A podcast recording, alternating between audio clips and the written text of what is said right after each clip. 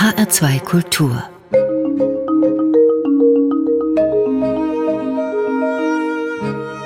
Doppelkopf Heute am Tisch mit dem Architekten und Publizisten Philipp Oswald. Das Gespräch mit ihm führt Jochen Rack. Philipp Oswald, geboren 1964, ist Architekt und lehrt als Professor Architekturtheorie und Entwerfen an der Universität Kassel.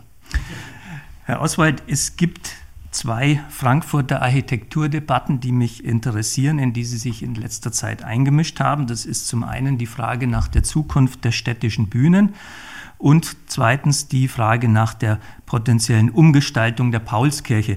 Bleiben wir zunächst mal bei den städtischen Bühnen. Das scheint ein charakteristischer Bau für Frankfurt zu sein. Sie sind selber Frankfurter. Sie erinnern sich vermutlich auch aus Kindheits- oder Jugendtagen an diesen Bau. Ja, absolut. Wenn ich das gerade sagen darf, es war so, dass ich in Niederrad bin ich aufgewachsen, im Südwesten Richtung Flughafen und war im Gymnasium im Norden des Zentrums und bin da immer umgestiegen von der Straßenbahn in die U-Bahn. Und deswegen hat sich mir das so als Schlüsselbau eingebrannt. Und dann, als ich etwas älterer Jugendlicher war, dann bin ich auch oft ins Theater und habe da auch viel Aufführungen im, im, im Theater und in der Oper erlebt. Und diese städtischen Bühnen, die sind also irgendwie für Frankfurt offenbar ein äh, wichtiger äh, identitätsstiftender Bau. Es ist also ein Bauwerk aus den 50er, 60er Jahren, also ein Nachkriegsbau. Berühmt scheint das äh, Gebäude dafür zu sein, dass es sehr transparent ist. Man kann also die Besucher, die sich dort bewegen, von außen gut sehen. Die Frankfurter scheinen den Spitznamen Aquarium gefunden zu haben für dieses Bauwerk, eben weil diese Personen dann so äh, äh umherzuschwimmen scheinen. Jetzt ist es so, dass dieser Bau offenbar Sanierungsbedarf hat.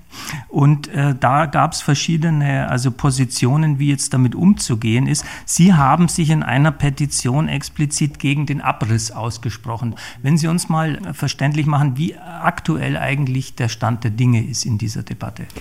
Ja, es ist nach wie vor im Fluss. Es ist ein Thema, was die Stadtgesellschaft schon seit über einem Jahrzehnt beschäftigt. Also es müssen natürlich an so einem großen Baukomplex immer wieder Sachen gemacht werden. Und nach so einer Zeit von 60 Jahren ist dann auch mal so eine Grundsanierung fällig. Das ist völlig sachgemäß. Die Stadt Frankfurt hat auch dankenswerterweise anders als Köln im Vorfeld sehr sorgfältige Analysen gemacht, was zu tun ist. Das war auf Druck auch der Kämmerei. Und man kam halt zu der Auffassung, dass Sanierungskosten im hohen dreistelligen Bereich anfallen. Das ist auch zutreffend. Und das hat die Politik bewogen, dazu zu sagen, wir wollen eigentlich nicht sanieren, wir wollen Neubau machen. Der ist ähnlich teuer, aber wir können was Neues machen. Das ist natürlich immer auch attraktiv, sozusagen sein Zeichen zu setzen. Und das ist natürlich in zweierlei Hinsicht sehr problematisch. Zum einen sprechen wir ja von Klimakrise und Nachhaltigkeit und es ist fragwürdig, Bausubstanzen abzureißen, wenn sie sanierungsbedürftig sind, auch wenn die Kosten vielleicht ähnlich hoch sind wie für einen Neubau. Und zum Zweiten hat dieser Bau natürlich schon auch einen stadthistorischen Wert. Also sozusagen, es ist nicht nur die Gebäude, die älter sind als äh, 100, 150 Jahre, die äh, einen Erinnerungswert haben, das ist ein markanter Gebäude der Nachkriegsgesellschaft. 63 fertig geworden. Es steht auch für so eine gewisse Generation von Theaterbauten. Theater waren schon auch so ein Ort der Selbstvergewisserung der Stadtgesellschaft, war ein äh, Ort, wo man versucht hat, sozusagen ein neues demokratisches Selbstbewusstsein zu artikulieren. Kann immer hinterfragen, ist es wirklich repräsentativ für die gesamte Stadtgesellschaft? Es ist natürlich auch eine elitäre Angelegenheit. Wer geht ins Theater, wer geht ins Oper? Das ist schon richtig, aber es ist ein gewisses bauliches Symbol seiner Zeit, was auch eine hohe Qualität hat. Es ist durchaus ein schwieriger Bau, es ist ein Palimpsest, ähm, es sind Teile von 1904 noch drin, weil man nach dem Krieg die Ruine, die noch übrig war, vom alten Schauspielhaus äh, saniert und wieder aufgebaut hat als Opernhaus. Und als man damit fertig war, hat man dann entschieden, wir brauchen auch ein Theater und hat dann daraus das Doppel Anlage gemacht, also Theater und Schauspiel zusammen. Und insofern hat es verschiedene Zeitschichten, das den Bestand auch kompliziert macht. Und das ist eine der Schwierigkeiten, die da im Raum stehen. Jetzt gibt es ja normalerweise so etwas wie eine Institution Denkmalschutz. Wie kann denn überhaupt eine Debatte begonnen werden, die sich um den Abriss dreht, wenn also, wie Sie sagen, dieses Gebäude eine hohe architektonische Qualität hat? Dann müsste es ja eigentlich zunächst mal unter Schutz stehen. Das ist etwas, was wir erkämpft haben, wenn ich das so sagen darf. Zum Zeitpunkt des Stadtparlaments, das im Januar 2020 den Abriss beschlossen hat, gab es keinen formellen Denkmalschutz auf dem Gebäude. Dazu muss man verstehen, dass die Denkmalschutzbehörden ja nicht frei sind. Sie unterstehen dem Kultusministerium und äh, da nimmt man natürlich auch politisch Rücksichten. So. Äh, der Landesdenkmalpfleger, Landeskonservator hatte eigentlich schon 2017 festgestellt, das Gebäude hat einen Denkmalwert, aber man hat auf eine formelle Eintragung erstmal verzichtet, aufgrund auch der Debatten. Ähm, die ist dann für das Foyer ein Teil des Gebäudes, äh, was sozusagen besonders künstlerischen, baukünstlerischen Wert hat. Das ist dort, wo Zoltan Kimeni, der ungarisch-schweizer jüdische Künstler, diese Raumskulptur gemacht hat mit solchen Bronzewolken, die man von außen auch sieht, die praktisch dieses Foyer, was Sie ja jetzt als Aquarium bezeichnet haben, äh, das ist sozusagen eine Einheit, die Architektur mit diesem Kunst am Bau, sehr eindrücklich, äh, auch sehr zugänglich, also eine Kunst, die viele anspricht. Das hat man dann aufgrund der Debatte, die wir initiiert haben, dann im Ende 2021 unter Schutz gestellt. Aber sehe ich das richtig, dass dieser Plan am Osthafen ein neues Gebäude hinzustellen, dass der schon vom Tisch ist? Der ist vom Tisch. Auch gab es Debatten um ein Gebäude neben der alten Oper. Der ist auch vom Tisch. Was die Kulturdezernentin Ina Hartwig vorgeschlagen hat, einen Neubau zu machen an der Mainzer Landstraße. Das heißt, am Anlagenring sagen eine Bühne dort, wo die jetzige Sparkasse steht, hinzustehen, der Sparkasse anzubieten, ihren Gebäude abzureißen, durch ein Hochhaus zu ersetzen. Das ist eigentlich nach wie vor ihr bevorzugtes Szenario. Das verdoppelt erstmal die Abrissproblematik, weil sagen dann auch dort ein Bestandsgebäude, was in Gebrauch ist, was auch jetzt nicht äh, abrissreif ist, sagen abgerissen werden muss, um dort dann auch eine Bühne unterzubringen. Das ist fragwürdig, hätte durchaus städtebaulich seinen Charme, weil man dann das Theater, wenn man äh, die andere Bühne am jetzigen Standort unterbricht, schlanker machen kann und den Anlagenring etwas weiterführen kann. Aber unterm Strich stellt sich schon die Frage, ist das verantwortlich und äh, unserer Auffassung nach ist es auch teurer. Das ist aber jetzt die Diskussion, die in der Stadtpolitik stattfindet. Es finden weitere fachliche Klärungen statt. Das Ganze steht eh unter dem schwierigen Horizont der kommunalen Finanzen. wir sprechen von einer Investition von einer knapp einer Milliarde Euro, e-, egal was man tut das muss die Stadt ja erstmal aufbringen. Sie hat sich ans Land gewandt und hat um Unterstützung gebeten, das wurde aber abgewiesen. Und insofern ist jetzt einerseits natürlich die Frage der Fachpolitiker, was für eine Lösung wollen sie, aber dann auch die Frage, wie wird es finanziert. Aber jetzt, glaube ich, verstehe ich Sie nicht falsch, wenn ich sagen würde, dass Sie äh, den Abriss oder äh, die Opposition gegen den Neubau nur begründen aus finanziellen äh, Erwägungen und aus Nachhaltigkeitserwägungen, sondern ich glaube, Sie argumentieren auch so, Sie haben schon gesagt, die hohe Qualität, dass dieses Bauwerk auch erhaltenswert ist, weil es eine bestimmte Epoche innerhalb der bundesrepublikanischen Geschichte schön bebildert. Ja, und also nicht nur als sagen bundesrepublikanisch, sondern auch für die Stadt Frankfurt. Ich meine, Stadt, Frankfurt ist eine Stadt, die doch sehr abrissfreudig ist, äh, mit historischer, aber auch mit Bausubstanz der Nachkriegsmoderne. Es sind schon auch in den letzten Jahren einige auch durchaus bemerkenswerte Bauten gefallen. Und das ist jetzt natürlich als ein großes kulturelles Gebäude natürlich schon besonders signifikant und in meinen Augen und auch im Augen vieler anderer, wir hatten sehr starke Resonanz auch auf unseren offenen Brief, also viele Unterzeichner. Jetzt auch bei Spendenaufrufen. Wir haben jetzt ein Buch dazu gemacht, auch viele Spenden von Bürgern, die sich damit sehr identifizieren, auch unterschiedlichen Alters, ältere, jüngere. Das ist für viele schon ein Identitätsort der Stadtgeschichte geschrieben haben. Es gab wichtige Inszenierungen, es gab wichtige Regisseure, es gab auch politische Konflikte, um die Selbstbestimmung am Theater, um Fassbinders Stück, dem äh, der Antisemitismus vorgeworfen ist. Es gab Forsyth, der dort tätig war, der, äh, wo dann auch der Brand stattgefunden hat, aber das Theater weiterlief. Also es hat in den letzten Jahrzehnten einfach Geschichte geschrieben und das ist mit diesem Gebäude verbunden. Und so etwas sollte man nicht grundlos aufgeben. Ja, dieser innovative Umgang mit dem Bestand, wie Sie es jetzt äh, genannt haben, den könnte man auch als Kategorie im Umgang mit der Paulskirche äh, anlegen. Da haben Sie sich einen Scharmützel geliefert, sage ich jetzt mal, mit Herfried Münkler, dem Berliner Politologen. Da haben Sie äh, kritisiert, also dass offenbar hier diese Modernisierung oder äh, auch Sanierung, die da wohl ansteht äh, in der Paulskirche, dass die von gewissen Kreisen äh, benutzt würde, um hier eine Art Idealisierung der Nation zu betreiben. Es geht darum, dass dieses, wie Sie, glaube ich, schreiben, symbolarme Gebäude jetzt in irgendeiner Weise auch verändert werden soll. Erklären Sie uns doch mal, warum jetzt eigentlich diese Debatte ausgebrochen ist, denn für mich als Außenstehender scheinen mir da die äh, Frontlinien ein bisschen vielleicht künstlich. Nein, die Frontlinien sind nicht künstlich. Der Fall ist eigentlich aus meiner Perspektive auch jetzt äh, erstmal zu einem guten Teil glücklich ausgegangen. Es war ja so, dass eigentlich die Stadtgesellschaft sich sehr einig war, dass sie den Zustand von 1948 des Wiederaufbaus, den ich noch kurz erklären muss, den beibehalten will. Und es war ein sagen, Anliegen der Bundeskulturpolitik und des Bundespräsidenten selber, zu sagen, sie wollen eigentlich den Zustand von 1848 wieder haben. Dafür hatte aber die Stadtgesellschaft durch alle Parteien, mal abgesehen von der AfD, kein Verständnis. Das hätte geheißen, dass dann zum Beispiel diese äh, Balustrade, die es da mal gab, wieder aufgebaut wurde? Oder was hätte das Ja, bedeutet? das war auch noch unklar, weil die Frage ist, wie weit greift man ein? Das ist unter Denkmalschutz in dem Zustand, wie es heute ist. Insofern hat man, egal was man da tut, eine Debatte auch mit der Denkmalpflege anzuführen. Das wurde noch nicht so konkretisiert, aber man wollte gerne sagen, die Zeit von 1848 anschaulicher machen. Jetzt muss man kurz sagen, was ist das eigentlich für eine Situation?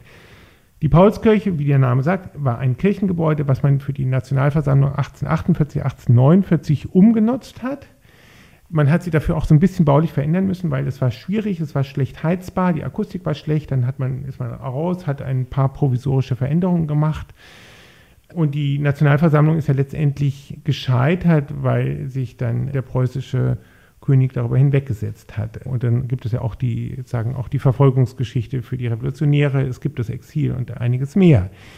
1948, nach der Katastrophe des Nationalsozialismus, hat man sich ganz bewusst auf diese frühe Phase deutscher Demokratiegeschichte beziehen wollen, in einem positiv identifikatorischen Sinne. 1948, die Paulskirche lag in Trümmern äh, nach dem Bombenkrieg und man hat aber gesagt, zum einen hat der Architekt Rudolf Schwarz mit zwei Kollegen gesagt, dass so eindrücklich war die Kirche noch nie. Sie haben natürlich dann in diesem Ruinencharakter, das sozusagen so aufs Essentiellste, aufs Elementarste zurückgeführt werden. Man hatte keine Fenster mehr, kein Dach mehr. Es wirkt sehr archaisch. Das hat er zum einen durchaus ästhetisch als eine Faszination empfunden, zum anderen auch wollte man diesen Bezug auf den ersten Versuch zu einer deutschen Demokratie, aber auch den Bruch, den dieser Bombenkrieg bedeutet hat in der Nationalsozialismus, der sollte anschaulich bleiben. Und das ist natürlich wichtig gewesen. Es war auch mit einer der letzten auch gesamtdeutschen Bauvorhaben. Man hat Spenden gesammelt und das war noch vor der deutschen Teilung äh, in Ost und West. Es gab also auch Ostdeutsche, die für den Wiederaufbau gespendet haben. Es war ja noch eine Zeit der großen Not. Und so hat man das mit gemeinsamen Kräften wieder aufgebaut in kurzer Zeit, auch erstmal sehr improvisiert. Es ist dann im Nachgang sind Dinge verbessert worden. Und man muss sagen, nicht nur 1848 ist wichtig, sondern eigentlich auch die Neugründung des demokratischen Deutschlands nach 1945. Und diese Geschichte sollten wir nicht überschreiben. Ja, Oswald, wir hören die erste Musik, die Sie mitgebracht haben, von Peter Fox, den Song Stadtaffe. Warum haben Sie sich für dieses Stück entschieden? Das war die erste CD oder fast die erste CD, die ich meinem ältesten Sohn geschenkt habe, auf der Suche nach einer Musik, die ihm gefallen könnte und der ich was abgewinnen kann. Und das war ein Treffer ins Schwarze. Dann hören wir jetzt von Peter Fox den Song Stadtaffe.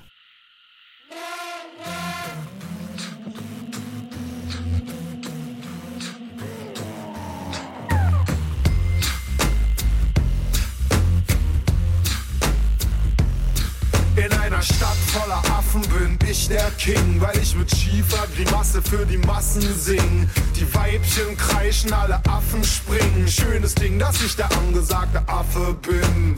Ich häng ab, hab einen Hammertag, ein paar Primaten und ein Fass Havanna klar. Ich pose, hab Stil vor der Kamera und verdien viel Banana, na na na. Mit meiner Affenpower zelebriere ich Klassenhauer, Bräute kriegen Nackenschauer, ihre Macker macht es sauer. Sie machen Kussmund, ich schmeiß für sie einen Bus um, steh in der Sonne und trommel auf der Brust rum. Rotes Fell, dicker Kopf, seh aus wie ein junger Gott. Mütter schließen ab, Stuten fliehen im Galopp. Ich seh ne blonde Frau, klau sie vom Balkon und sie krault mich all night long. Alles ist bunt, laut und blinkt. Die Stadt voller Affen ist voll und stinkt. Smog in den Lungen, bin drauf und grins. Ich steige auf ein Haus und ihr hört mich singen. Alles ist bunt, laut und blinkt. Die Stadt voller Affen ist voll und stinkt. Wir feiern ohne Grund, komm, rauch und trink. Die Party ist gelungen, wir sind taub und blind.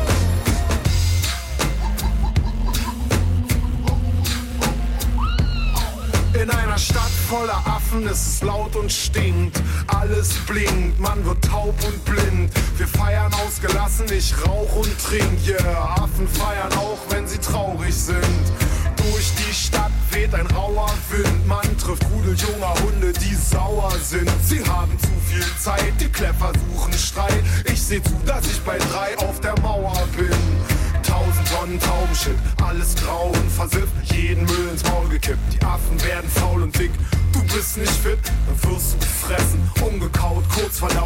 für immer vergessen. Ist mir egal, ich kann nicht mit dem Dreck und ohne kann ich auch nicht. Bin gut drauf wie eine Horde Kinder ohne Aufsicht. Nervt mich der Lärmton, ich auf dem Fernsehturm und genieß die Aussicht. Alles ist bunt, laut und blinkt, die Stadt voller Affen ist voll und stinkt.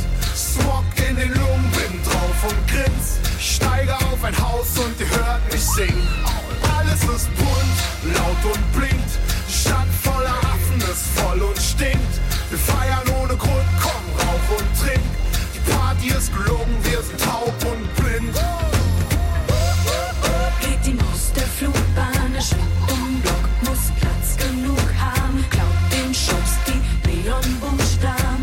In die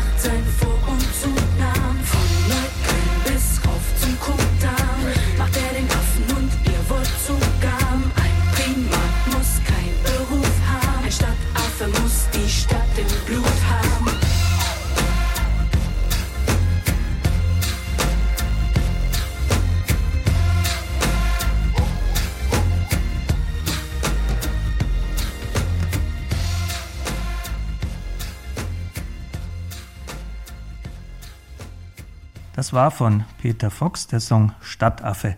Mitgebracht hat die Musik der Architekt und Publizist Philipp Oswald, der heute zu Gast ist bei Jochen Rack in der Sendung HR2 Doppelkopf. Herr Oswald, Sie sind mit Frankfurt verbunden, das haben wir schon jetzt bemerkt. Sie sind dort geboren, aber wie ich den Informationen entnehmen konnte, war auch Ihr Vater schon Architekt. Sie sind also in die Fußstapfen des Vaters getreten, wenn man so will. Sie entstammen auch einer Familie von Bauunternehmern offenbar. Der Urenkel, Ihr Vater war der Urenkel dieses Bauunternehmers, der schon im 19. Jahrhundert offenbar in Frankfurt tätig war. Das heißt, Sie sind also tief irgendwie mit Frankfurt auch biografisch verbunden.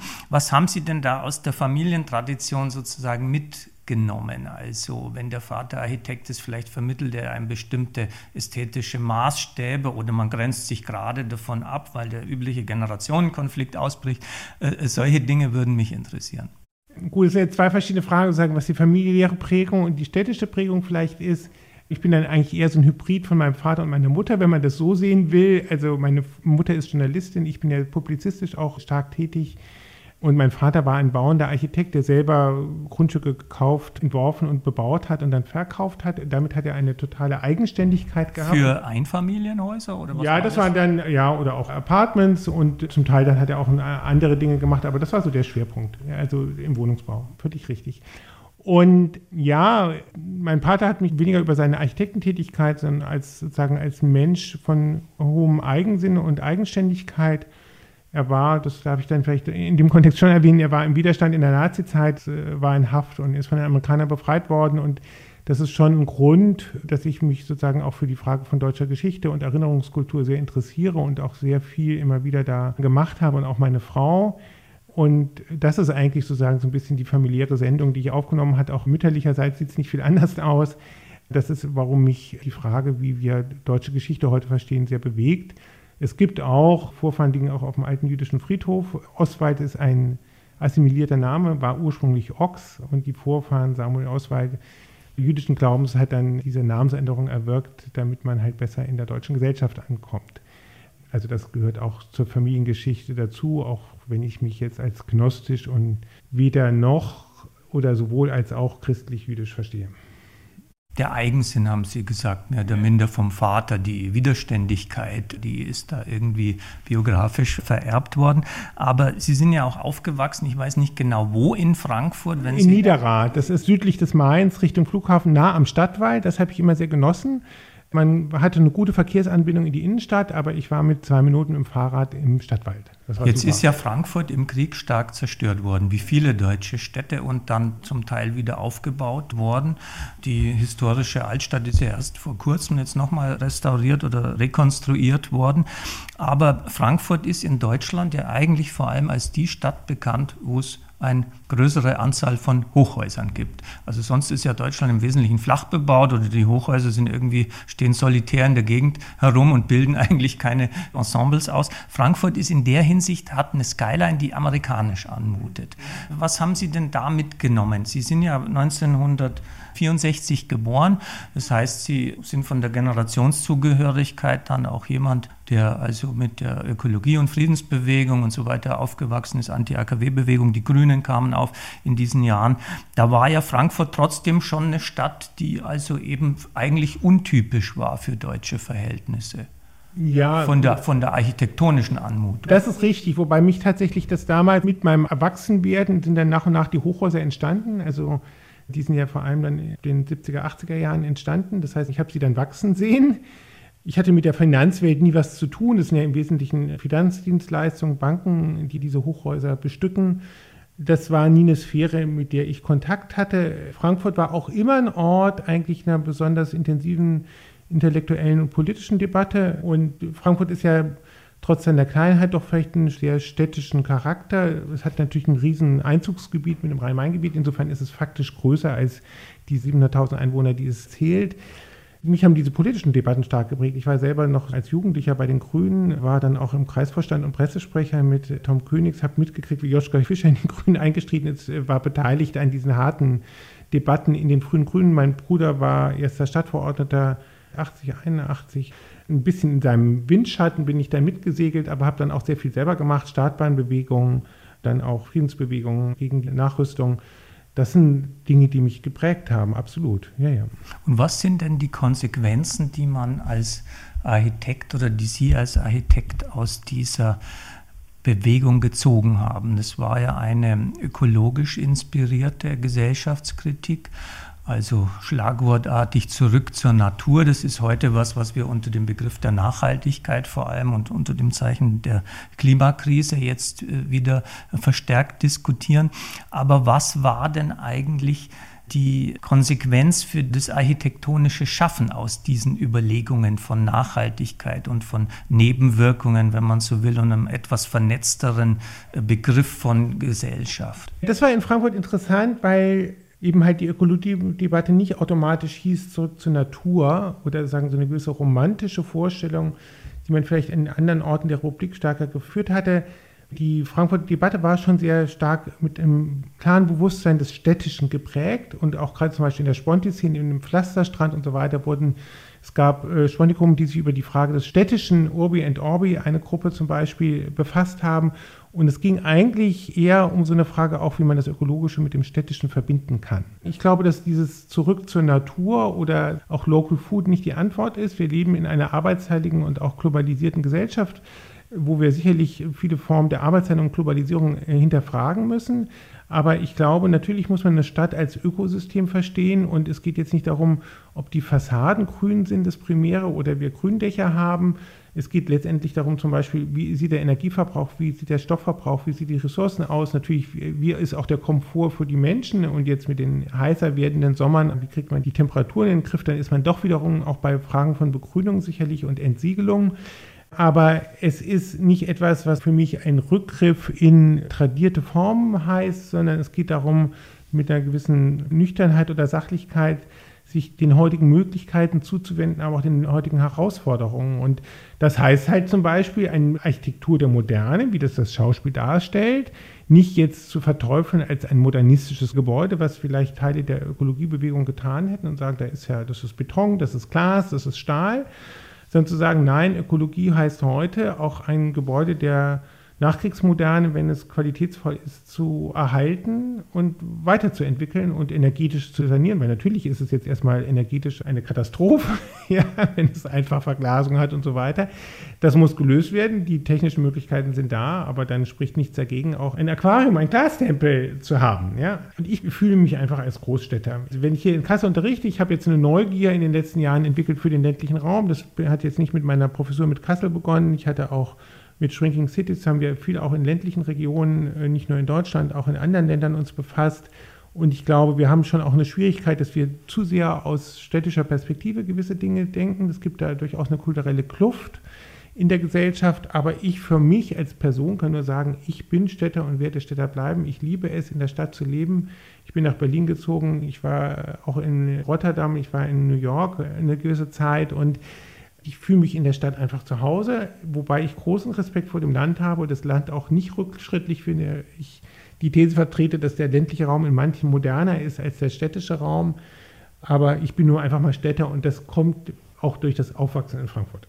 Ja, ich will aber trotzdem nochmal äh, danach fragen, was für ästhetische Konsequenzen aus diesen Debatten der 80er Jahre, diesen ökologischen Debatten zu ziehen sind. Es gab ja so eine ikonische Figur, auch in Kassel spielt eine Rolle. Beuys, der also den Begriff der sozialen Plastik einerseits begründet hat, aber der gleichzeitig eine bestimmte Materialästhetik in seinen Werken nach vorne geschoben hat. Also Filz und Fett und also alle diese Naturmaterialien, sage ich mal, jetzt eben gerade nicht Beton, Glas und Stahl, also das, was wir mit der Moderne verbinden. Was ist aus diesem Unterstrom da geworden für die Architektur? Heißt es, dass wir heute also vielleicht jetzt verstärkt mit Naturmaterialien bauen wollen oder werden, aus Nachhaltigkeitsgründen, aber vielleicht eben auch aus materialästhetischen Gründen. Ich glaube, dass wir in einer modernen Gesellschaft mit unterschiedlichen ästhetischen Artikulationen leben sollen. Was ich mitgenommen habe aus meiner Zeit in Frankfurt, ist schon, wenn man sich jetzt an das Frankfurt der 70er Jahre, das bin ja dann mit 19 weggegangen, prägt hatte, war es schon auch eine gewisse Herbheit. Es war diese Nachkriegsmoderne, es gab diesen U-Bahn-Bau, es gab die Fußgängerzone, die Zeit, es gab natürlich auch eine gewisse Form der Autogerechtigkeit. Und natürlich gab es da auch Aspekte des Hässlichen, ja, so wie man das auch so kennt. Es gab da noch nicht diese Reurbanisierung der 90er Jahre mit Cappuccino-Culture und allem das, was wir dazugehört. Aber ich muss sagen, bei aller auch durchaus Kritik an Zuständen von damals, ich habe auch eine gewisse Toleranz für Herbheit. Und ich denke mal, ich glaube, von Adolf Loos gibt es den Schweigen, die sagen, eine Stadt muss nicht gemütlich sein, gemütlich bin ich selber. Ich glaube, es geht um andere. Für mich, was das öffentliche Leben, da geht es tatsächlich auch um das, nicht nur das Aushalten von Differenz, sondern eigentlich auch eine Freude an Kontrasten, an Unterschiedlichkeiten, an Widersprüchen, die Lesbarkeit auch von Gesellschaft im städtischen Raum, auch das Agieren mit dem Zufälligen, dem Unerwarteten, auch vielleicht dem Gescheiterten.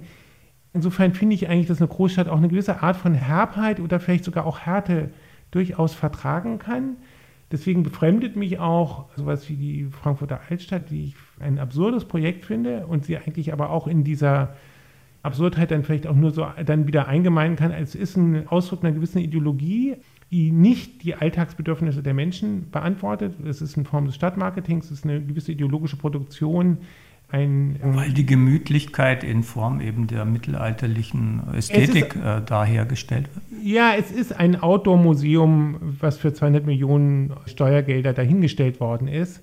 Und es ist einfach absurd, weil wenn man dann sich anguckt, die Europa City, die dann auf dem ehemaligen Güterbahnhof entstanden ist, ein Stadtteil für Zehntausende von Menschen, die kein Mensch interessiert hat, die monsterhässlich ist, wo man das öffentliche Grundstück privatisiert hat, ein globalisierter Immobilienentwickler dieses dann entwickelt hat und es heute sehr, sehr teuer ist, wenig Qualität hat, wo ich mir sage, seid ihr verrückt geworden, gibt 200 Millionen aus für 30 heute und macht einen Sonderausschuss vom Römer und die ganze öffentliche Aufmerksamkeit geht dahin, aber das, wo die Menschen eigentlich leben, interessiert niemanden. Und das ist bitter, das ist bitter. Und ich glaube, wir müssen wegkommen von dieser Symbolpolitik. Und das ist halt natürlich, insofern steht auch die Paulskirchendebatte und die Theaterdebatte in Frankfurt steht natürlich im weiteren Kontext zu sagen, wie verstehen wir uns als Gesellschaft, was ist uns an Geschichte wichtig, was ist uns an Stadtbestand wichtig, inwieweit geht es um gelebte Stadt, inwieweit geht es um bauliche Symbolik. Und dann bin ich immer dabei, sagen das Plädoyer für die gelebte Stadt. Und für mich ist Heimat nicht etwas, was sich an irgendwelchen nachgebauten Fachwerkshäusern festmacht, sondern Heimat ist für mich etwas, was mit der Alltagserfahrung zu tun hat und mit Alltagsqualitäten. Und das ist auch übrigens, wenn Sie Allensbach-Umfragen verfolgen, wie verstehen Leute den Heimatbegriff, das ist, was Leute eigentlich unter Heimat verstehen, wenn der Begriff nicht so ideologisiert wird. Herr Oswald, wir hören das zweite Musikstück, das Sie mitgebracht haben, von Asa, der Song Ocean. Eine nigerianische Sängerin, meine Frau ist in Nigeria geboren, sie hat mich mal auf ein Konzert eingeladen und hat auch diese CD erstmal angeschleppt. Und ich liebe afrikanische Musik, wenn man das so kontinental überhaupt sagen darf, aber auch eben halt ghanesische und nigerianische Musik. Und das ist ein wunderbares zeitgenössisches Beispiel. Dann hören wir jetzt von Asa den Song Ocean.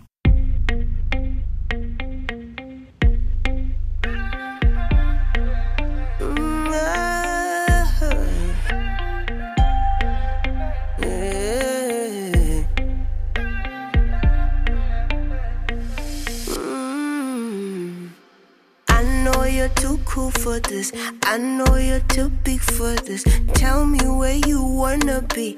I know where you wanna be. Hope it's not too good for you. I hope I'm not too much for you.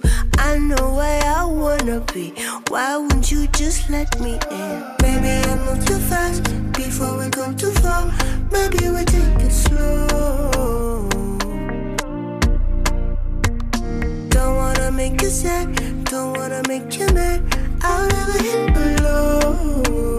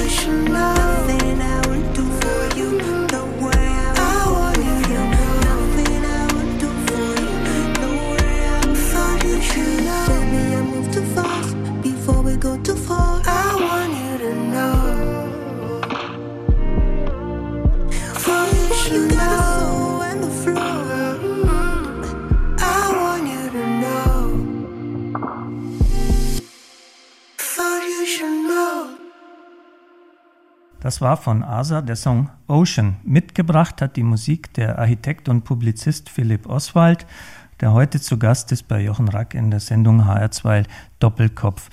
Herr Oswald, ich würde gern dieses Thema mit schön hässlich und vielleicht interessant würde ich als Begrifflichkeit noch dazu nehmen, nochmal aufnehmen. Also Berlin kann man sagen, ist eine hässliche Stadt.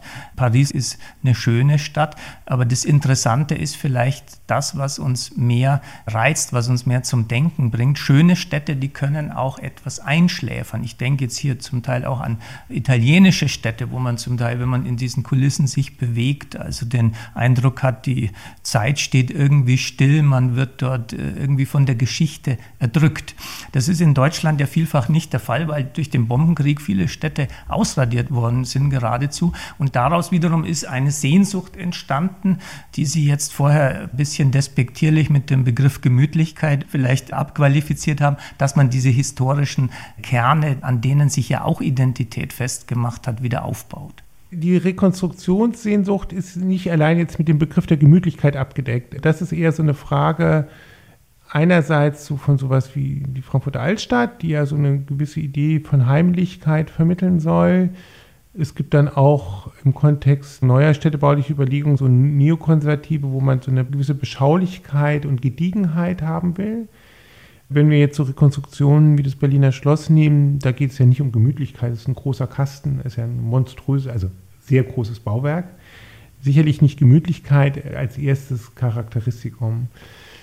Ich habe mich intensiv in den letzten 20 Jahren in diese Rekonstruktionsdebatten eingebracht.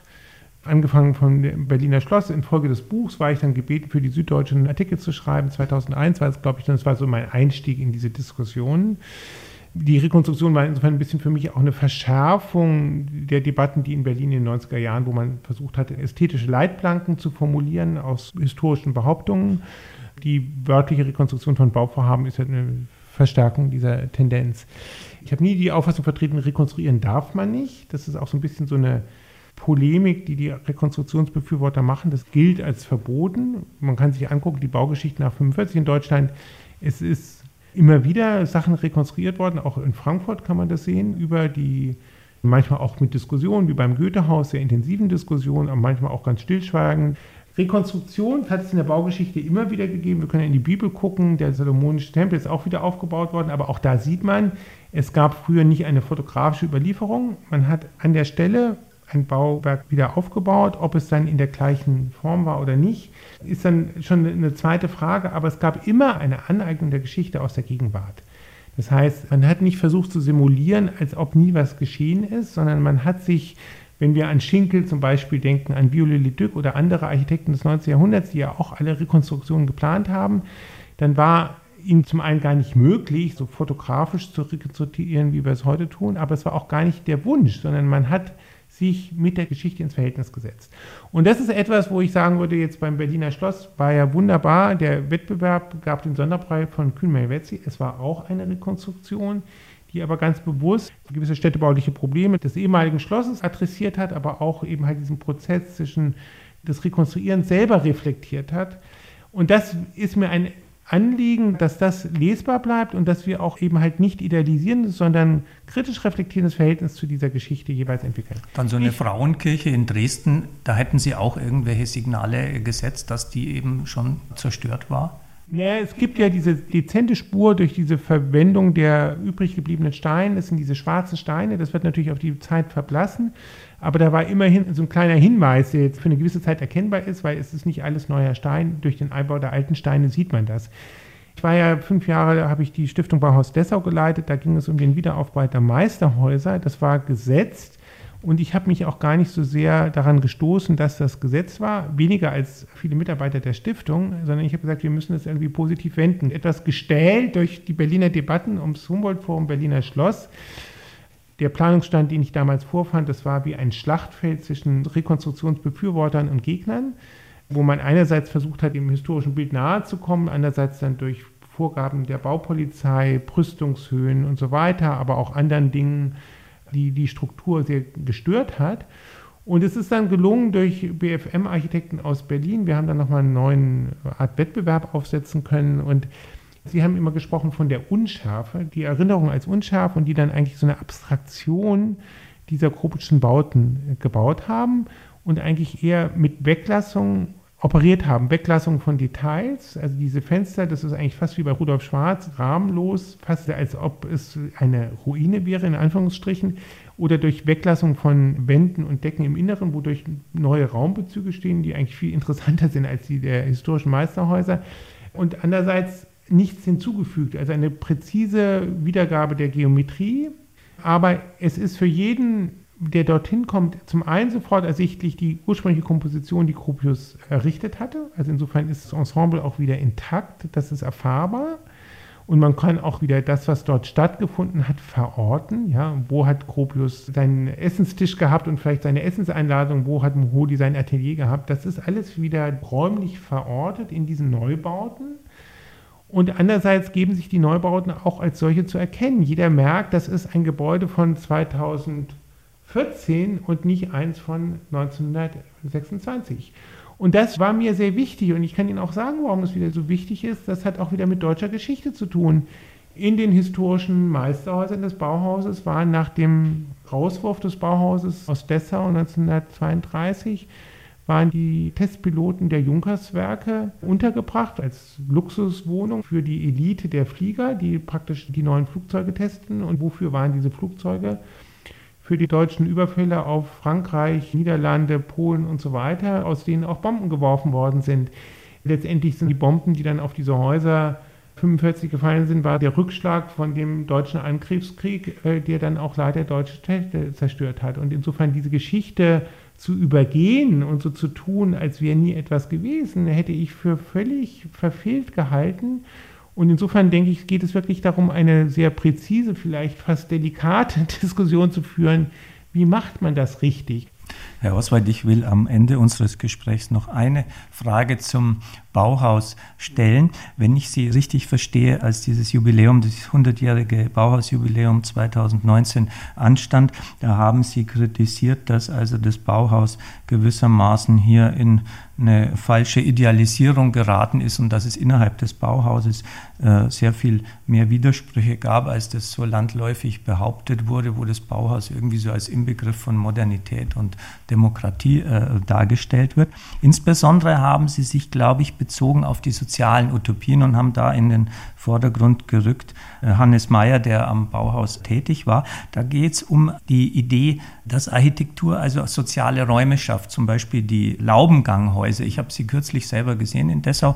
Es ist ein Bauprinzip, was heute wieder relativ populär ist, weil man sagt, diese Laubengänge, die schaffen also kommunikative Räume. Also die Hauptlehre, die Sie aus dieser Zeit und aus dieser Beschäftigung mit dem Bauhaus ziehen, würde ich das richtig sehen, wenn Sie sagen, es ist nicht nur der ästhetische Purismus, sondern eben auch diese hm, soziale Dimension, die im Bauhaus diskutiert wurde. Na gut, das ist ja auch, was man dem Bauhaus zuschreibt. Also wenn ich denke an die Worte der damaligen Bundeskanzlerin Merkel zum Bauhausjubiläum, ist ja genau, dass sie sagte, okay, wie toll, wie sie die Frage des sozialen Wohnungsbaus adressiert haben und so weiter. Und so wie die Preußen nicht Opfer von Idealisierungen werden, und das ist ja meine Kritik jetzt am Berliner Schloss und auch der Garnisonkirche, dass man jetzt die, auch die historischen Dinge bei aller Wertschätzung eben halt doch sehr differenziert und auch in ihren problematischen Dimensionen sehen muss ist es beim Bauhaus nicht anders. Es ist nicht etwas, was sich auf eine Epoche begrenzt. Also ich bin jetzt nicht jemand, der sagen als Avantgardist gegen alles Historische anregend und alles Moderne großartig findet, sondern ich sage, dieser problematische Umgang mit kulturellem Erbe betrifft auch die Moderne. Und wir haben ein Problem damit in der Weise, wie wir das Bauhaus idealisieren. Und deswegen war es mir ein Anliegen, in dem Bauhauserbe die vergessenen Seiten zu reflektieren und auch das, was gemeinhin so idealisiert wird, auch einer stärkeren Kritik zu unterziehen. Und weil ich glaube, nur so ein reflektierter Umgang erlaubt uns wirklich aus der Geschichte zu lernen. Wenn wir diese Sachverhalte idealisieren, werden wir nichts lernen, sondern wir kommen eigentlich dummer heraus, als wir reingegangen sind.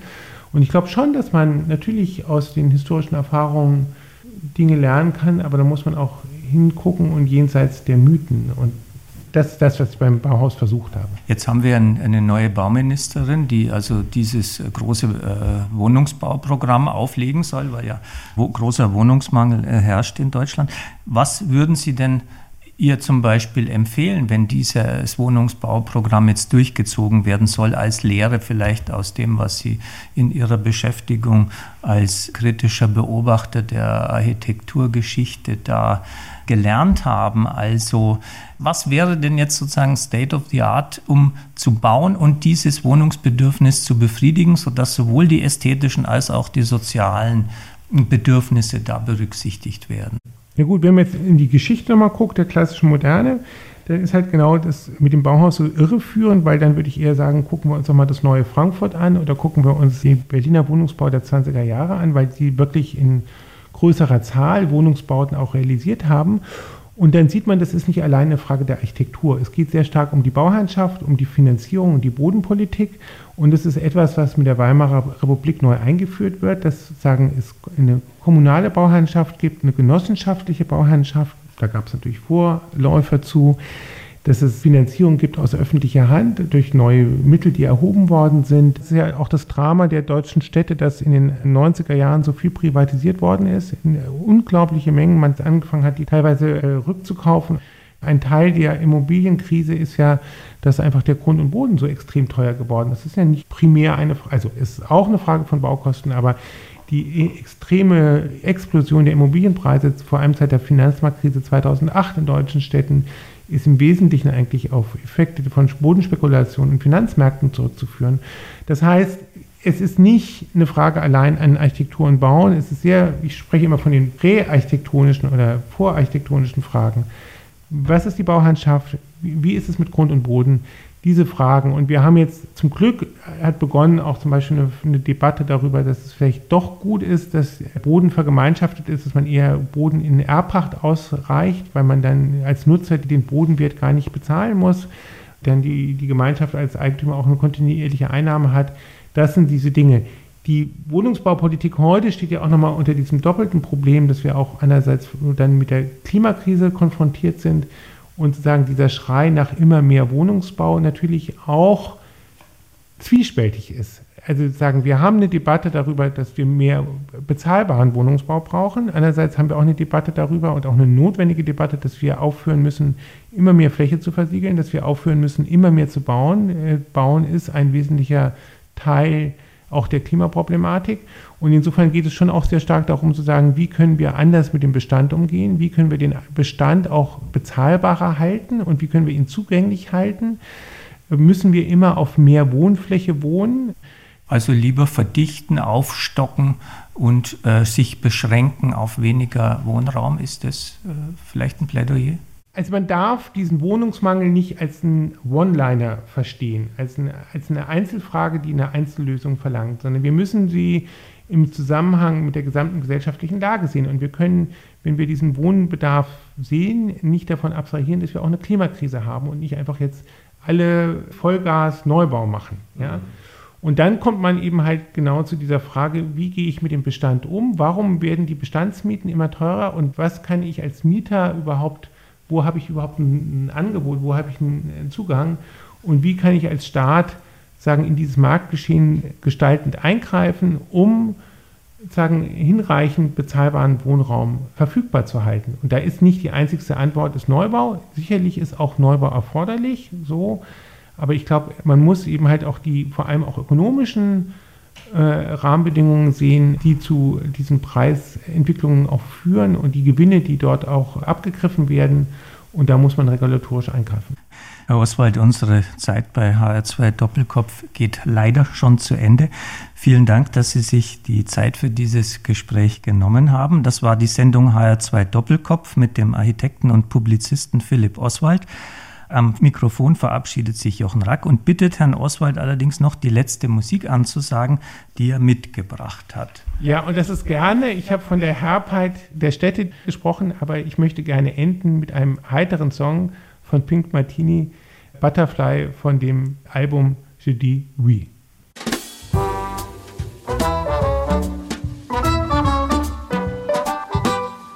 Butterfly, dance across the sky to me. Come and spend some time with me. I promise not to pin you down or even frown if you have to fly away into someone else's dream. Come and spend some time with me. Linger just a little while, butterfly style, for you flitter away.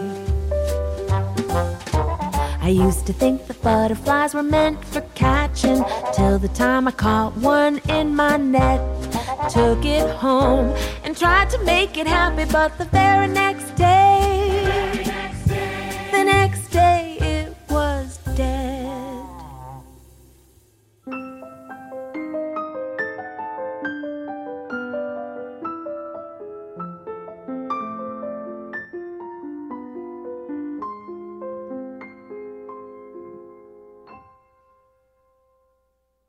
Butterfly buried in the meadow where I'd found it flying so free. After that, I learned my lesson. If you love a butterfly, if you love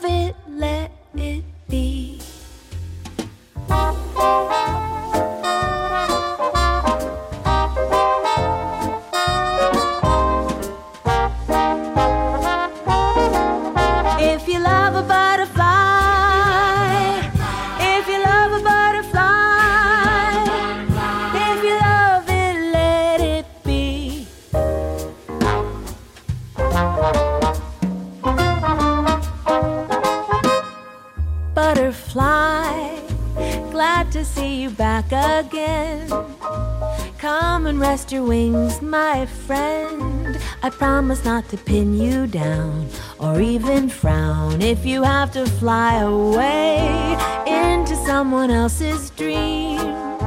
Come and spend some time with me. Linger just a little while, butterfly style, for you flitter away. For you flitter away.